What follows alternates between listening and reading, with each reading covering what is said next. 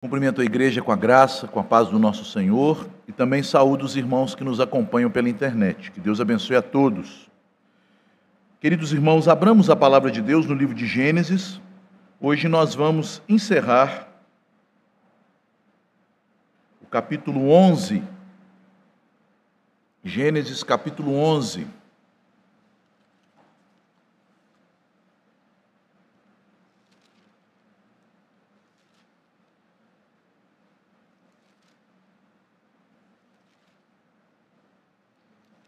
Nós vamos ler dos versículos 27 a 32.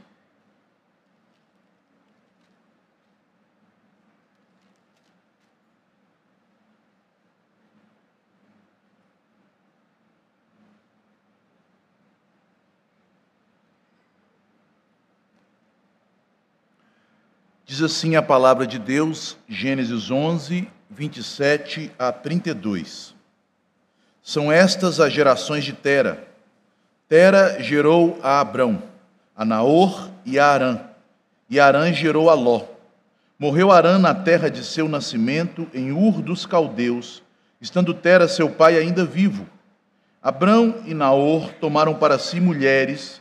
A de Abrão chamava-se Sarai, a de Naor, Milca, filha de Arã, que foi pai de Milca e de Isca.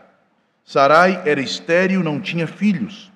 Tomou Tera a Abrão, seu filho, e a Ló, filho de Arã, filho de seu filho, e a Sarai, sua nora, mulher de seu filho Abrão, e saiu com eles de Ur dos Caldeus para ir à terra de Canaã. Foram até Arã, onde ficaram. E havendo Tera vivido duzentos e cinco anos ao todo, morreu em Arã. Oremos. Senhor Deus, Pai bendito, nós te louvamos pela tua santa palavra, que nos instrui a respeito das verdades eternas e, principalmente, ó Deus, nos revela a glória do teu próprio ser, dos teus atributos, das tuas obras, de tudo aquilo, ó Deus, que o Senhor é e faz para a tua glória e para o bem do teu povo escolhido. Te louvamos, ó Deus, pela tua maravilhosa graça que podemos observar neste texto graça que vocaciona pecadores que estão distantes, andando a Deus fora dos teus propósitos, mas que os chama para a salvação. Que esta mesma graça, ó Pai, que se manifestou sobre a vida de Abraão, seja, ó Deus, revelada também à vida de cada um de nós nesta manhã, fazendo no Senhor crescer na fé e no conhecimento de Jesus Cristo para nossa salvação dando-nos, ó Deus, fortalecimento espiritual para prosseguirmos para o alvo da nossa vocação, ajudando-nos, ó Deus, a reconhecer nossa fragilidade e pecado e também, ao mesmo tempo, reconhecermos que a nossa suficiência vem do Senhor. Ó Pai, aplica estas importantes verdades da tua graça à nossa vida nesta manhã. Que o teu Espírito, Senhor, abra o nosso entendimento e faça, ó Deus, resplandecer a tua glória mais uma vez em nós, para o teu louvor e para o nosso bem. Assim oramos em nome de Jesus. Amém e amém. Meus irmãos, aqui nestes versos, a partir do versículo 27, pela sexta vez no livro de Gênesis, nós nos deparamos com uma palavra que é usada por Moisés para dividir as seções do livro. É a palavra toledote que às vezes é traduzida por genealogia, gerações e até origens. E é por esta razão que os estudiosos dizem que Gênesis é um livro dividido em dez livros. E aqui nós entramos no sexto livro das origens, ou no sexto livro de Gênesis. O primeiro livro é o livro da criação dos céus e da terra, e esta palavra aparece a primeira vez no capítulo 2 no versículo 4, e ela é traduzida por Gênese, é a mesma palavra Toledot. Esta é a Gênese do céu e da terra. Depois nós temos o livro da geração de Adão, ou daqueles que descendem de Adão, capítulo 5, versículo 1, quando o texto sagrado nos informa sobre a descendência piedosa de Adão, das dez gerações de patriarcas que seguiram Adão em sua fé, crendo na promessa de um descendente da mulher que viria para salvar a humanidade. Logo a seguir, no capítulo 6, no versículo 9, nós temos a genealogia ou a Toledote de Noé, contando a história deste patriarca piedoso, pelo qual veio a salvação e a aliança da preservação. Depois, no capítulo 11, no versículo 10, nós temos a genealogia de Sem, que nos conta a maneira como Deus, dos filhos de Noé, preservou uma linhagem da promessa, uma linhagem daqueles eleitos de Deus que perseveraram em seguir a promessa que foi dada a Sem, porque Noé, ao trazer bênçãos e maldições proféticas sobre os seus filhos, declarou: O Senhor Yahvé é o Deus de Sem. Depois nós temos no capítulo 11 ainda, no versículo é, no versículo 1, me desculpem meus irmãos, eu saltei uma. No capítulo 10, no versículo 1, os filhos de Noé, no capítulo 11, no versículo 10, a linhagem de Sem, e agora finalmente, neste texto que nós lemos, no capítulo 11, no versículo 27 em diante, o sexto livro que nos conta a linhagem de Tera, que é descendente de Sem. Portanto, nós estamos começando um novo bloco.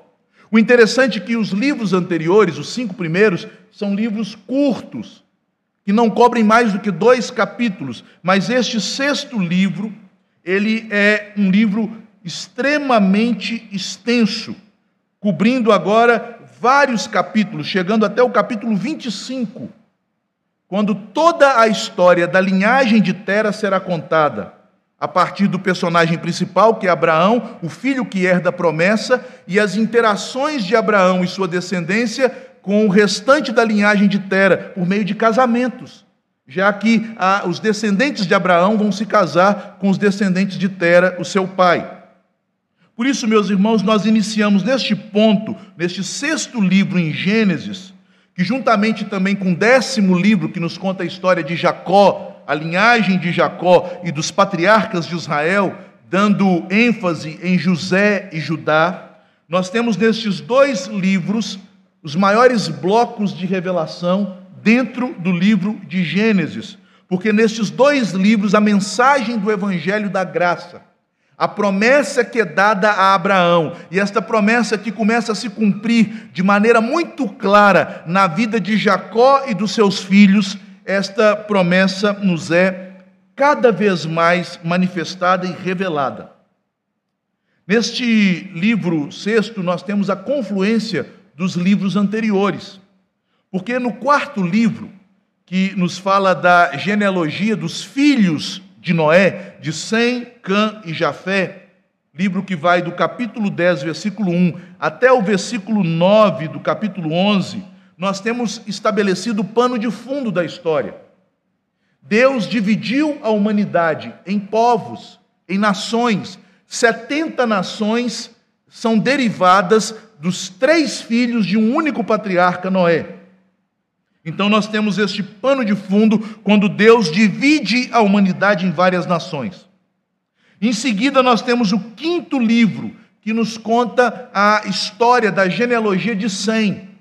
Dentre todas as nações, Deus escolhe uma família, a família de Sem, para que através de Sem, a linhagem da semente santa, a linhagem da promessa fosse preservada. E por meio da linhagem de Sem, a salvação viria a todas as demais nações. E agora, ao chegarmos neste sexto livro, Deus vai nos revelar como esta salvação, que procede da família de Sem, virá a se manifestar e alcançar as demais nações. Deus fará isto escolhendo um homem, Abraão, e por meio dele estabelecendo uma aliança com ele e com a sua posteridade, uma nação santa, Israel. Na verdade, aqui, meus irmãos, nós chegamos ao ponto central da história de Gênesis e podemos dizer da história que será desenrolada em todo o Antigo e Novo Testamento. Deus chamará Abraão para fazer uma aliança da promessa com ele, a promessa da salvação para as nações, para as famílias da terra, através de um descendente de Abraão, que nós sabemos é Cristo.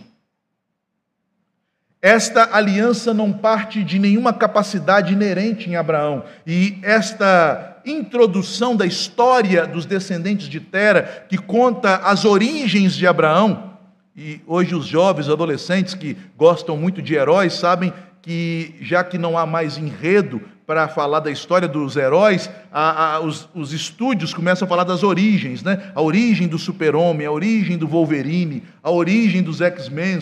E aqui nós temos as origens de Abraão. E ao nos relatar estas origens daquele que é o personagem principal daqui para frente, Deus quer que nós entendamos que a promessa da graça não se baseia em nada que Abraão é ou faça. Pelo contrário, Abraão é um pecador que vive entre pecadores, em trevas de idolatria, de corrupção moral,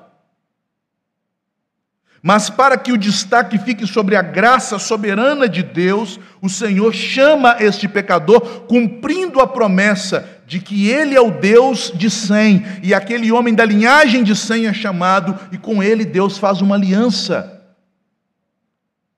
No entanto, Deus exige algo de Abraão.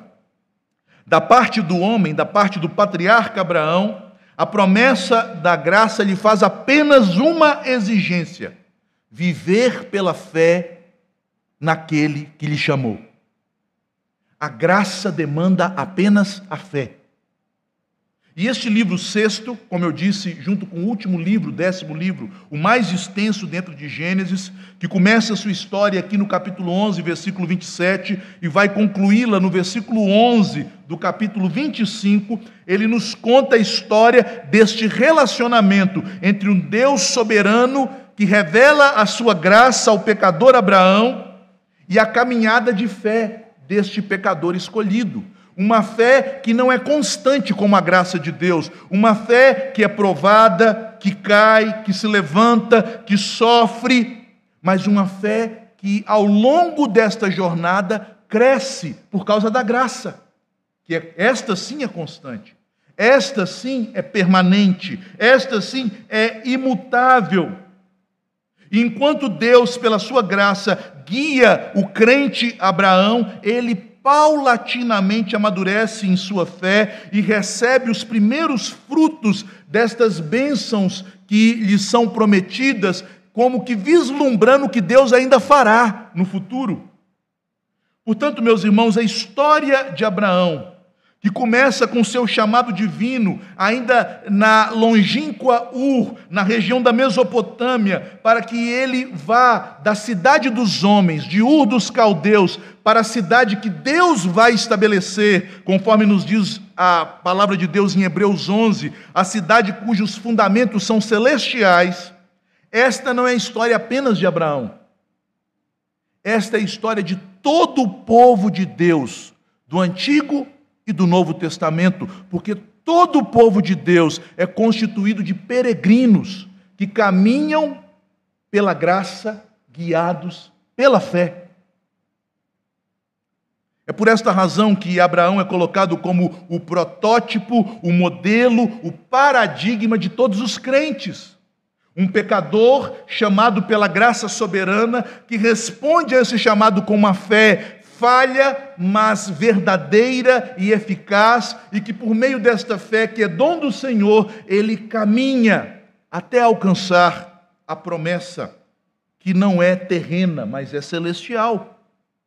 Cada crente, ao ouvir esta mesma santa vocação do Senhor, para se juntar ao seu povo, para abandonar o mundo e sua parentela e se tornar parte de uma família espiritual, cada crente, junto com Abraão, se torna parte desta linhagem de peregrinos e forasteiros, que são guiados pela graça de Deus à cidade celestial.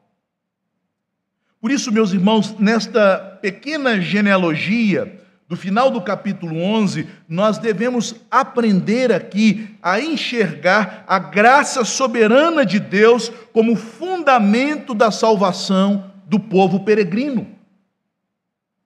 Deus está, embora não mencione a palavra graça, mas Deus está aqui nos mostrando com exemplos vívidos esta graça soberana que é o fundamento da salvação de todos os crentes. E eu gostaria nesta manhã de falar da grandeza da graça em relação à insignificância do homem. E é o que o texto nos mostra. Antes de Abraão demonstrar pela sua fé atos de heroísmo, porque ele é um dos heróis da fé, a Bíblia deixa claro em destaque que foi a graça de Deus que fez dele o que ele se tornou.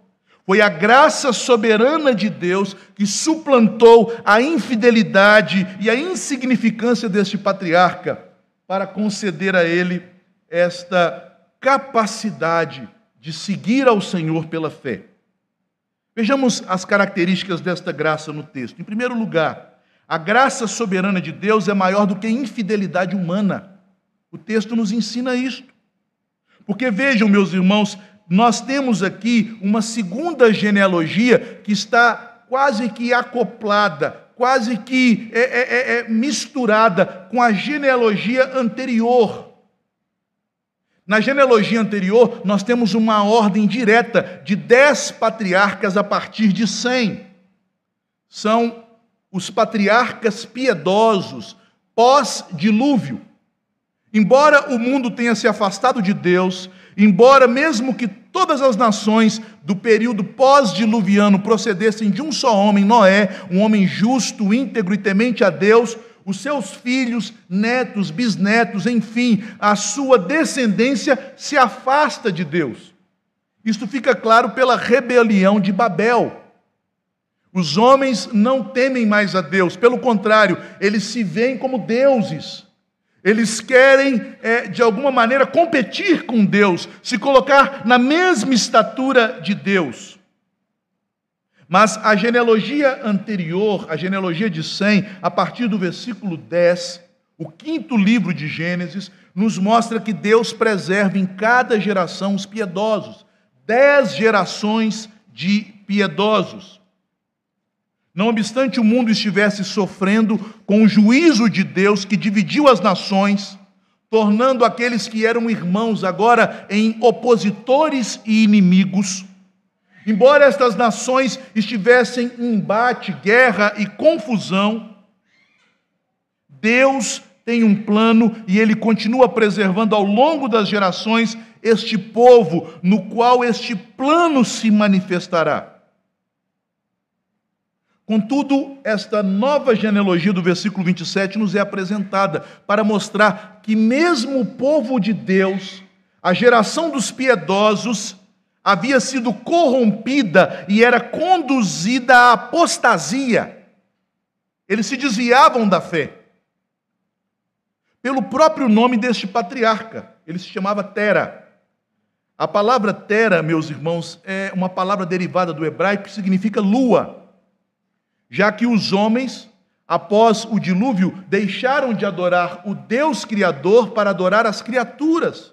Como informa o apóstolo Paulo em Romanos, no capítulo 1, o homem, devido à corrupção do seu pecado, ao invés de glorificar aquele que o criou, passa a nomear como Deus as coisas criadas. E este era o estado da humanidade no período em que nasceu Abraão. Seu pai foi consagrado a uma divindade, o Deus Lua. E a lua nas línguas orientais não é um substantivo feminino, é um substantivo masculino. E portanto, Deus Lua era um homem, ou era concebido como um homem, um ser masculino que tinha suas consortes, sua esposa e os seus filhos, que eram estrelas. E o exército dos céus era adorado naqueles dias, e o povo piedoso começa a se corromper com esta adoração. Tera, meus irmãos, na verdade era de uma linhagem piedosa, mas ele e os seus filhos abandonaram a fé de seu pai, de Sem. abandonaram a fé de seu antepassado Noé e eram idólatras, adoradores de falsos deuses. A Bíblia nos dá esta informação no livro de Josué, no capítulo 24, nos versículos 2 e 14.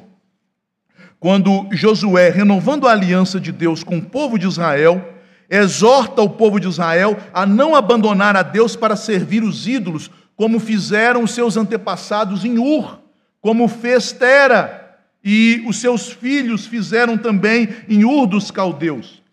Diz lá em Josué 24, verso 2: Então Josué disse a todo o povo: Assim diz o Senhor Deus de Israel: Antigamente vossos pais Tera, pai de Abraão e de Naor, habitaram da além do Eufrates e serviram a outros deuses. A descendência piedosa se tornara apóstata. Versículo 14. Agora, pois, Josué Israel, temei ao Senhor, servi-o com integridade e com fidelidade, deitai fora os deuses aos quais serviram vossos pais da além do Eufrates referência à Tera que vivia da além do Eufrates, em Ur dos Caldeus, e também no Egito. Embora ele não fosse um caldeu, conforme nós somos informados no capítulo 10, eh, quando nós temos a genealogia das nações, quando os caldeus são originados a partir de Cã e não a partir de Sem, então, alguns até equivocadamente dizem: Abraão era um caldeu. Não, Abraão não era caldeu. Ele habitou na terra dos caldeus, mas ele era um semita. Ele era da linhagem de Sem, da linhagem que foi a ela prometida a salvação. E embora eles não fossem caldeus, eles se misturaram com aquele povo, habitando nas proximidades de Babel habitando na mesma região da Mesopotâmia, onde ficava o grande vale de Siná, onde foi construída a cidade de Babel. E por que eles habitavam em Ur? Porque aquela cidade, meus irmãos, era um centro de adoração pagã. Ur era a cidade dedicada ao deus Lua, e Tera tinha seu nome também dedicado a este deus. Eles eram adoradores do exército dos céus, principalmente ao deus Lua chamado na língua acadiana de Deus Sim. Após isto, para onde ele se muda? Nos diz o texto que Tera ele vai com Abrão, com Ló, para a cidade de Arã, versículo 31. É interessante que esta cidade, Arã, é o nome do primogênito de Tera, o pai de Ló. O pai de Ló é chamado de Arã, e aqui ele já havia morrido, e agora Tera, dá-nos a entender, ele vai para a cidade dos seus sonhos. Cidade que ele tinha tanta admiração por ela, cujo nome do seu filho mais velho era em homenagem a este local. Porque Arã também, meus irmãos, é uma cidade dedicada ao mesmo Deus, à mesma divindade, ao Deus Lua. A primeira migração de Abraão, seguindo seu pai, não é seguindo a vocação de Deus, mas é seguindo o desejo do seu pai para estabelecer-se uma cidade idólatra, Arã. E diz o texto: onde ficaram. E a ideia do verbo original é onde se estabeleceram. Era a cidade onde Tera pretendia fazer sua morada. Também tenho ouvido muitas pessoas pregando de Abraão que Tera, ele creu no Deus de Abraão e por isso seguiu Abraão. Não, meus irmãos. Na verdade, Abraão foi chamado por Deus e não seguiu a Deus, preferiu ficar com seu pai e seguiu o seu pai em sua obstinada idolatria por um tempo. Inclusive, mesmo antes de migrar para aquela cidade, Arã, ele é, não só deu o nome do seu primogênito em homenagem a este centro de adoração idólatra e pagã. Ele também homenageou sua filha, Sara, com este nome, que ali chamava-se Sarai, que é um nome pagão. Sarai era filha de Tera, provavelmente com uma concubina. Abrão confessa isto. Ela é minha irmã por parte de pai. E ela recebe este nome, que é baseado numa palavra da língua oriental acadiana, que é uma homenagem a Shahatu, que é a deusa rainha mãe, esposa da lua.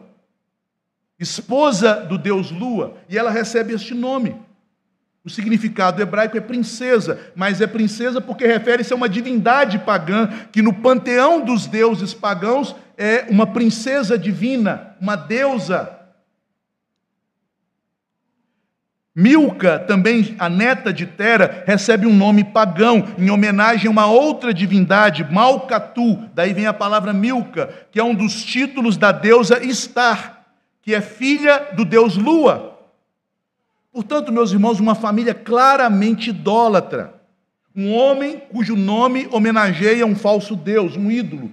Seus filhos e netos também têm nomes em homenagem destes ídolos. Ele mora em duas cidades idólatras. E não bastassem todas estas evidências, a Bíblia nos declara claramente como palavra do Senhor e não como palavra meramente de Josué, porque Josué fala através de profecia. Tera era adorador de ídolos, juntamente com seus filhos. Com isso, meus irmãos, por meio desta genealogia, o texto bíblico fala sobre como o povo de Deus começou com Abraão como uma criação a partir do nada, assim como a criação do mundo. Do meio de gente que não conhecia Deus, nem o buscava, de gente que adorava falsos deuses, e nós sabemos que toda adoração a ídolos não passa de adoração a demônios, de gente que estava escravizada pelas trevas, pelos demônios, por toda forma de idolatria, escusa e terrível, do meio deste povo, a graça de Deus chamou Abraão. Deus chama não o filho mais velho, Arã, mas Abraão. E é por isso que Abraão é colocado como primeiro filho, não porque ele fosse o mais velho, primogênito, mas segundo o critério da eleição, o critério do chamado de Deus, ele vem em primeiro lugar. Deus escolheu dentre os filhos de um homem idólatra o mais fraco, o mais desprezado, o pequenino Abraão, para através dele abençoar todas as famílias da terra. Meus irmãos, como nós nos equivocamos no momento em que apresentamos a palavra de Deus, principalmente do Antigo Testamento, destacando os feitos e as características da personalidade destes homens. Embora eles tenham coisas boas a serem imitadas, eles eram homens pecadores. No início de sua caminhada, eram homens terríveis, pecadores. O que deve nos chamar a atenção ao lermos a Bíblia é a grandeza da graça de Deus, que chama pecadores como Abraão, que vocaciona pessoas perdidas como Abraão para serem homens que portam a promessa e são conduzidos pela fé. Desta forma, queridos irmãos, devemos notar que a graça soberana de Deus é maior do que a infidelidade humana. Embora a descendência piedosa de Sem tenha se desviado do caminho correto, Deus busca Abraão do meio daqueles que andavam pelas trevas, do meio daqueles que estavam longe das promessas do Senhor. Um segundo aspecto da graça que deve nos chamar a atenção neste texto é que a graça soberana de Deus é maior do que a fragilidade humana. Ela é maior do que a infidelidade humana, mas também é maior do que a fragilidade humana. Conforme a exposição que eu fiz na semana anterior, é interessante colocarmos em paralelo as duas genealogias de piedosos que aparecem neste início de Gênesis. A genealogia que procede de Adão, capítulo 5, e a genealogia que procede de Sem, aqui no capítulo 11. Há um paralelo incrível nestas duas genealogias, porque ambas são compostas com dez gerações lineares, dez patriarcas que preservam a fé ao longo dos séculos. Mas é interessante notar também algumas diferenças. Porque na genealogia do capítulo 5, embora os patriarcas tivessem uma vida muito extensa, Após a descrição de cada um deles, a Bíblia afirma com a mesma cláusula: viveu tantos anos e morreu. Sobre todos eles é dito isto em Gênesis 5, 1 a 32, com exceção de Enoque, que Deus tomou para si. Todos eles experimentaram a morte, para ficar claro que, embora eles fossem crentes no Senhor, estivessem debaixo da graça de Deus, o salário do pecado é a morte. O pecado reinava e ainda reina. Na genealogia de Sem, no entanto, não é dito de nenhum deles que ele morreu. É notável como a idade deles diminui. De séculos e séculos na primeira genealogia para poucos séculos na segunda genealogia, mas não obstante esta idade vá esvaindo, não é dito de nenhum deles, e morreu. Porque a ênfase da genealogia de Sem em contraposição à genealogia do capítulo anterior, do capítulo 10, das nações que estão espalhadas em confusão, é para mostrar que Deus é fiel para preservar a vida e a promessa até completá-la. A ênfase não está no salário do pecado, como em Gênesis 5, mas na promessa de vida, aqui no capítulo 11. Mas ao afunilarmos desta genealogia do capítulo 11, dos piedosos descendentes de Sem, para o último descendente Tera, novamente nós temos a menção da morte. Por duas vezes no texto a morte é mencionada. No versículo 28, morreu Arã. E fechando o texto no final do versículo 32, é dito que Tera morreu em Arã. Morreu Arã e Tera morreu em Arã. Primeiramente, Tera perde o seu filho mais velho, Arã, ainda em Ur dos Caldeus, e ele tem que assumir a criação do seu neto Ló. Conforme nós temos aqui no versículo 28 e no versículo 31, que Ló agora passa a ser criado pelo seu avô, e em sequência ele segue o seu tio Abraão. Por fim, fechando a narrativa, o próprio Tera morre na cidade idólatra de Arã. E aqui a morte desse patriarca serve para um propósito maior dentro do plano gracioso de Deus. Porque, meus irmãos, vejam, Abraão não foi chamado por Deus no capítulo 12, quando, como nós encontramos aqui em Gênesis, quando diz: Ora, disse o Senhor a Abraão: Sai da tua terra, da tua parentela e da casa de teu pai e vai para a terra que te mostrarei. Não é neste momento em que ele está em viagem para Canaã que ele é chamado, não. Ele havia sido chamado anos antes, muito tempo antes. Aqui no capítulo 12 nós temos apenas uma recapitulação. A Bíblia nos informa, meus irmãos, que Abraão foi chamado quando estava ainda em Ur. Quem nos fala desta verdade é Estevão, conforme podemos encontrar em Atos, no capítulo 7, nos versículos de 2 a 4, que eu vou ler neste momento. Atos 7, dos versos 2 a 4. Estevão, fazendo seu discurso no sinédrio, ele respondeu: Varões, irmãos e pais, ouvi. O Deus da glória apareceu a Abraão, nosso pai, quando estava na Mesopotâmia, antes de habitar em Arã, e lhe disse: Sai da tua terra e da tua parentela e vem para a terra que eu te mostrarei. Então, saiu da terra dos caldeus e foi habitar em Arã, e dali, com a morte do seu pai, Deus o trouxe para esta terra em que vós agora habitais. Meus irmãos, o que nos dá aqui é a impressão de que, se Tera não tivesse morrido, Abraão talvez teria grandes dificuldades em obedecer.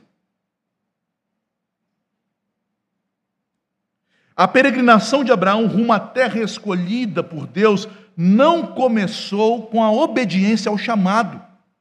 É o que devemos entender aqui. Deus aparece a Abraão e lhe chama. O que Abraão faz? Nada.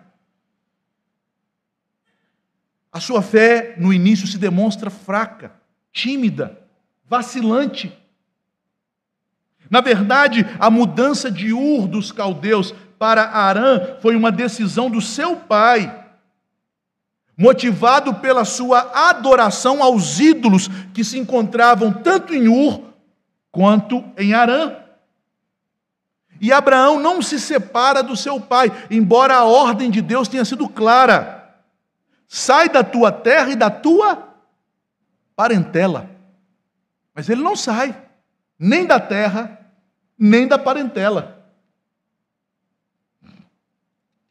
Vejam, meus irmãos, a fragilidade e a fraqueza deste que é o pai da fé.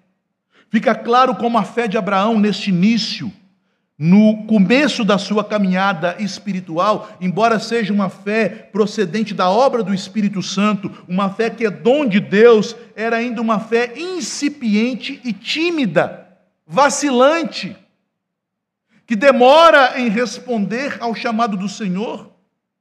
Ele estava mais envolvido com os laços de família do que com os laços da aliança da graça. É por isso que ainda hoje há muitos peregrinos, muitos crentes que são convertidos e caminham mal, porque estão muito próximos e presos ainda à parentela e à terra. Mais próximos à parentela e à terra do que ao Deus que os chamou. Meus irmãos, nada contra você ter uma parentela e uma terra, mas os laços da cruz são mais fortes do que os laços de sangue. Ou pelo menos devem ser.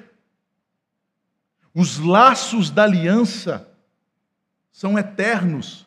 Os laços de sangue terminam com a morte.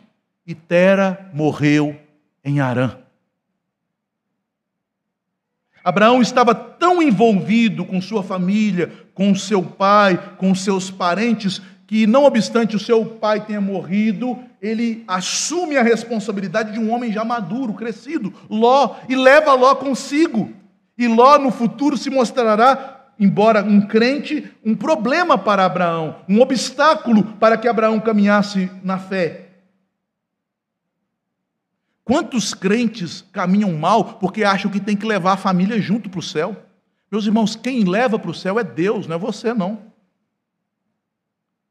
Quem me dera pudesse levar meu pai, minha mãe, meus irmãos, meus sobrinhos, meus filhos, todo mundo para o céu, mas isso não depende de mim, depende da eleição de Deus e dele usar a sua graça. E aí, às vezes, atrelados a laços familiares, ficamos presos e não caminhamos. E não desenvolvemos a fé, e Abraão ficou ali preso à terra, e depois, por muito tempo, preso a Ló, ao filho do seu irmão falecido. A terra de Canaã tinha sido prometida a Abraão e a sua descendência, não ao seu pai Tera, e foi da providência de Deus, primeiramente, levar aquele patriarca para que, por meio da ida daquele patriarca, não acompanhando Abraão pelo chamado da fé, mas acompanhando seu filho por motivos meramente familiares, carnais, não ficasse parecendo ao povo de Israel que Abraão herdou Canaã de Tera e não de Deus.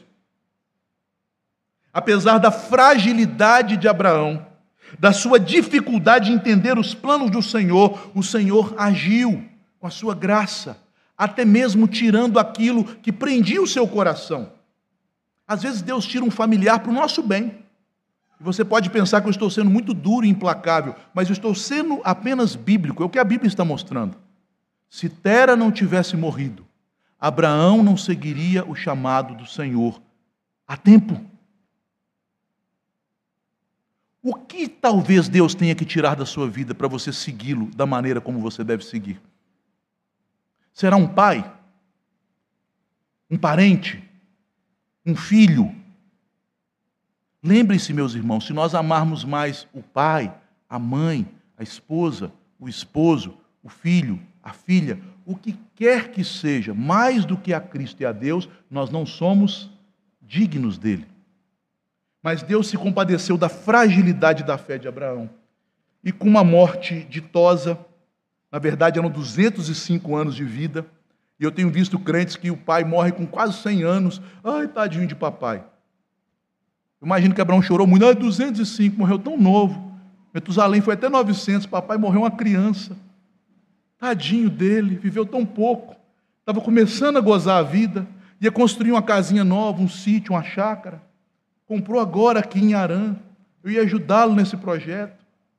E adiando o plano de Deus. E Deus, apesar da fragilidade desta fé, tão cega para as coisas espirituais, tão focada nas coisas deste mundo, nos planos da família, nos laços carnais que se perdem, se corrompem, Deus manifestou sua graça soberana e chamou Abraão.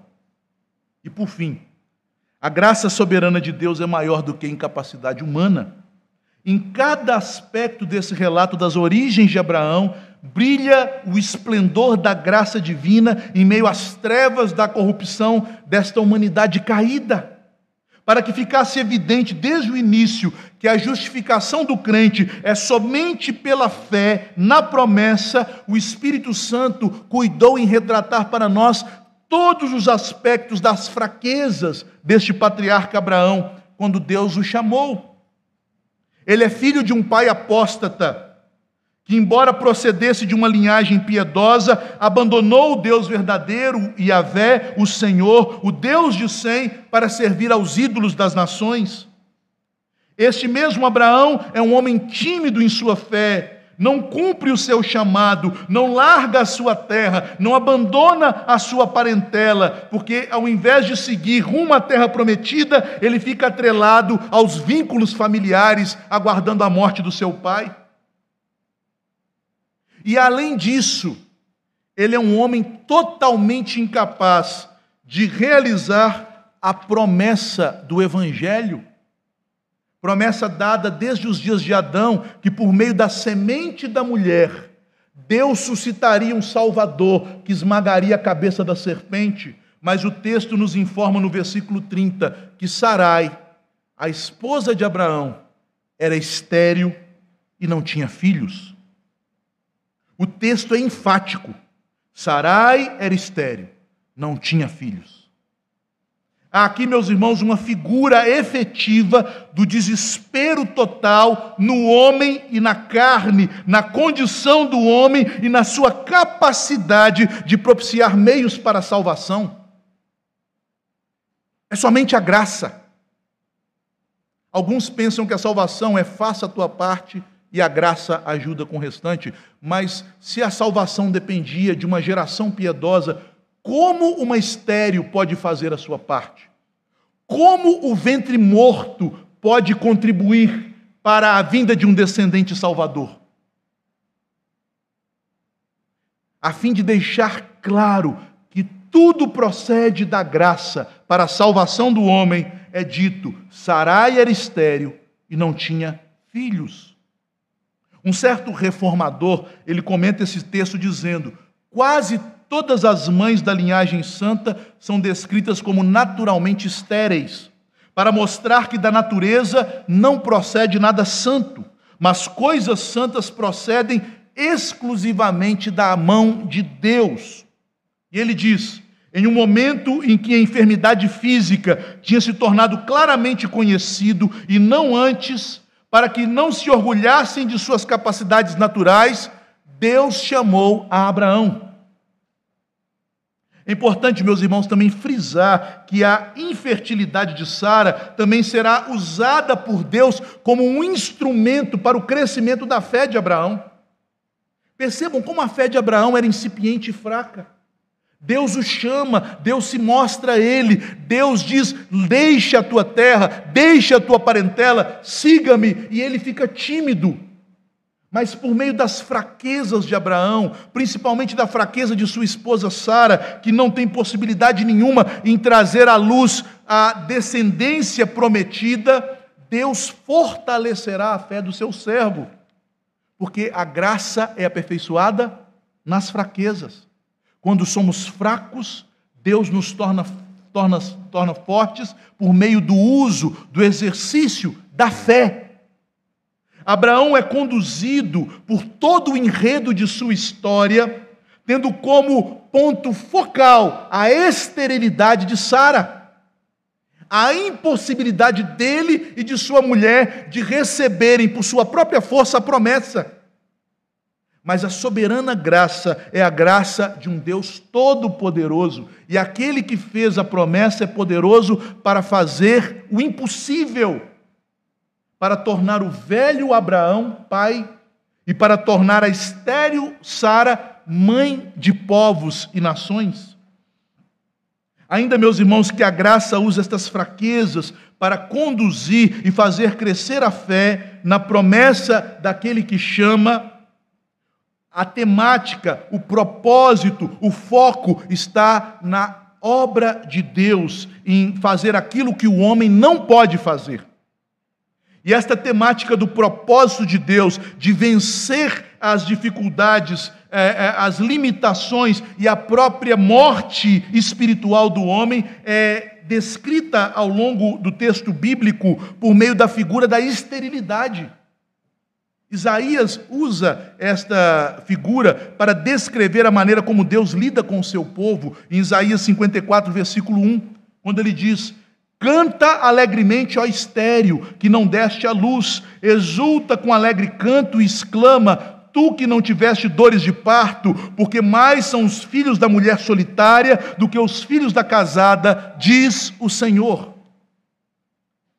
Deus engendrou pela sua bênção, o ventre de Sara com o filho da promessa Isaque, e assim foi também com Rebeca, com Raquel, mais tarde com Ana, mãe de Samuel, até que no ventre não estéril, mas no ventre de uma virgem, o Senhor fez nascer o Salvador, o descendente prometido Abraão, Isaque e Jacó, de um ventre que não podia gerar, do ventre de Maria, o Espírito Santo gerou um ente santo para ser o redentor de Abraão, dos patriarcas e o abençoador de todas as famílias da terra.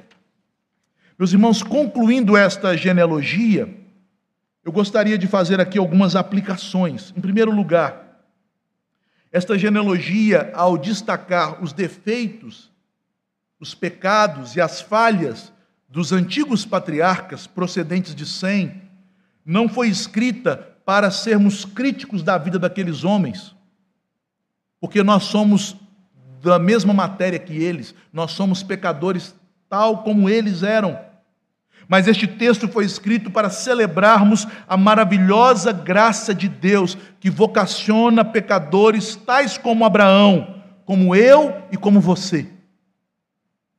Deus chama pecadores, tira-os do meio do mundo, às vezes os afasta de sua parentela, os leva para outras terras, a fim de que eles sejam a família de Deus, mediante as promessas de Cristo. Abraão é por isso o modelo para muitos, o pai de todos os crentes. Segundo lugar, queridos irmãos, este texto nos chama também a reconhecermos quem nós somos. Não se assente diante da Bíblia e se torne crítico dos personagens. Eu tenho visto muitos crentes fazendo críticas pesadas contra Davi, contra Moisés, a fraqueza de Moisés. E pior são aqueles que criticam até o próprio Deus. Não, a Bíblia deve servir para nós como um espelho, a fim de contemplarmos nossa própria miséria o esplendor brilhante da graça deixa mais claro quem nós somos. Somos infiéis, somos frágeis e somos incapazes, assim como Abraão. Mas a graça nos foi dada mediante a fé em Jesus. É Jesus, meus irmãos, que deve nos levar a reconhecer que Deus é fiel, poderoso e capaz de realizar todas as suas promessas, apesar de nós. Ele usa pecadores como Abraão, ele usa pecadores como nós, e ele realiza aquilo que prometeu em Cristo. E este texto nos aponta para estas verdades. Em terceiro lugar, também devemos notar a importância do exercício da fé. Embora a salvação seja dada apenas pela soberana graça de Deus, a fé é o requisito para termos acesso à graça. A fé é a mão frágil do pecador que reconhece sua pequenez, que se estende para receber a graça do Senhor. Se a fé estiver ausente, nós não obteremos as promessas da graça e a fé precisa ser exercitada. Abraão recebe a promessa, mas porque sua fé ainda era incipiente, ele ficou estagnado. Ele não seguiu a promessa da fé. E eu quero terminar com uma última aplicação. O que tem atrasado a sua jornada espiritual? Quem é o Tera em sua vida? Quem é Arã em sua vida? O que precisa morrer para você seguir na fé? Meus irmãos, assim como Abraão, todos nós, em alguns momentos em que empacamos em nossa vida espiritual, temos coisas que estão nos prendendo. Circunstâncias, pessoas, relacionamentos, Várias coisas podem ser usadas pelo inimigo e serem atraentes à nossa própria carne, serem para nós fontes de conforto e de alento, que ao invés de serem bênção, estão nos afastando de prosseguirmos em nossa fé e de caminharmos segundo a vontade de Deus. E eu quero te perguntar mais uma vez: o que tem atrasado a sua jornada espiritual? Peça ao Senhor, para de maneira mansa, até natural que ele tire isso de você. Eu sei que Abraão deve ter chorado e sofrido quando, aos 205 anos, o seu pai expirou. Mas aquela morte também foi uma libertação para Abraão, porque ali começa a vida de Abraão. Ali ele se ergue de Arã, ele abandona os ídolos do seu pai e ele segue a fé, segue pela fé o chamado de Deus e vai para Canaã. Ali a vida dele mudou. Há momentos marcantes e tristes na vida de todo crente, mas que são bênção. São momentos em que Deus permite que coisas que nos prendem, coisas que nós amamos demais, sejam arrancadas, para que pela fé possamos caminhar. Então peça ao Senhor: Senhor, tira aquilo que o meu coração tem amado e tem me impedido de prosseguir a jornada da fé. E sejamos então, meus irmãos, peregrinos como Abraão, sabendo que esta graça soberana é que vai suplantar nossas fraquezas, nossos pecados, nossos temores, nossa insuficiência, nossa incapacidade, porque aquele que nos chamou é poderoso para cumprir e realizar a sua obra em nós.